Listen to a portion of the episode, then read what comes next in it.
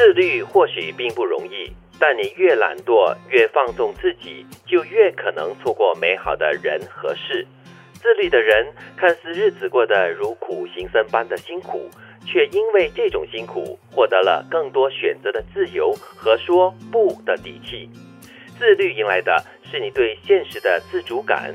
是你微笑面对生活风风雨雨的勇气。自律，我我欠缺，真的是很不容易。没有不同的情况了。嗯，就比如说，在我自己的生活当中，我觉得我我对自己的那个要求哈，相对低一些。比如说，我可能设定了一些目标，我想要做一些事情，我很多时候没有办法完成。可是后来我学会了把它弄成小区块，就好像我最近在学写字一样啊，就是我其实很难坚持。我大概一小段几行字之后，我就已经开始觉得我眼睛模。糊了，我的手懒惰了，字开始潦草了。哦，然后我为了要强迫我自己重新呃培养这个习惯呢，我把整段划掉，然后我重新再抄过，为的就是要培养我自己这个自律的这个能力。哦，其实也不只是应用在你学写字啦，嗯，可能很多时候在饮食方面呢，要懂得自律，因为为了健康的问题嘛，对不对？所以吃方面是比较难自律的一个东西。是，那除了自律之外，有些人对于一些条规啊、一些框架啊，觉得说哇好。束缚啊，把我压得透不过气来。其实哦，有了这些框架之后，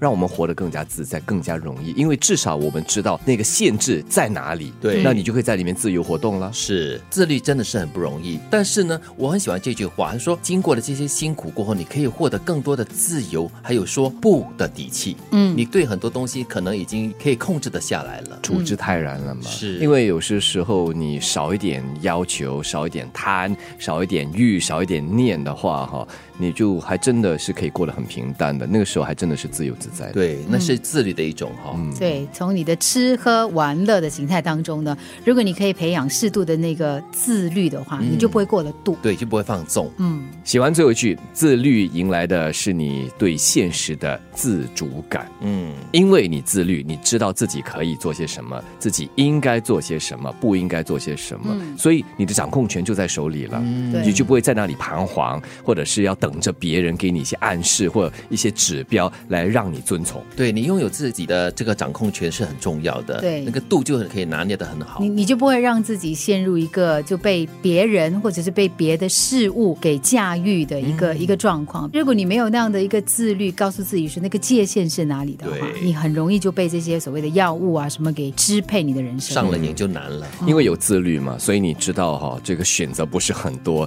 有些时候我们。有点彷徨，不晓得要做什么选择，因为太多了，然后欲望又很大，所以你会觉得说：“哎呀，我要怎么办？”但是如果自律的话，就告诉你，你就是这样的一个选择，就是这条路可以走，那你就就走这条路嘛。所以那个自主感是很强的。其实可能在很多人开始自律的时候会很辛苦，嗯，你会觉得哎呀绑手绑脚的，很多东西都不能够做。但是自律是可以习惯的，对，一旦习惯过后呢，你可以告诉自己，自律的另外一种形式跟要求呢，就是自爱。其实我们讲。讲自律就是说，给自己的人生有一定的规范，并不是告诉你说你什么都不能做，但是你必须要知道那个底线在哪里，你应该活出一个怎么样的人生的标准。嗯，方向清楚了嘛？所以走起来这条路呢，会走得更有勇气。自律或许并不容易，但你越懒惰、越放纵自己，就越可能错过美好的人和事。自律的人看似日子过得如苦行僧般的辛苦。却因为这种辛苦，获得了更多选择的自由和说不的底气。自律迎来的是你对现实的自主感，是你微笑面对生活风风雨雨的勇气。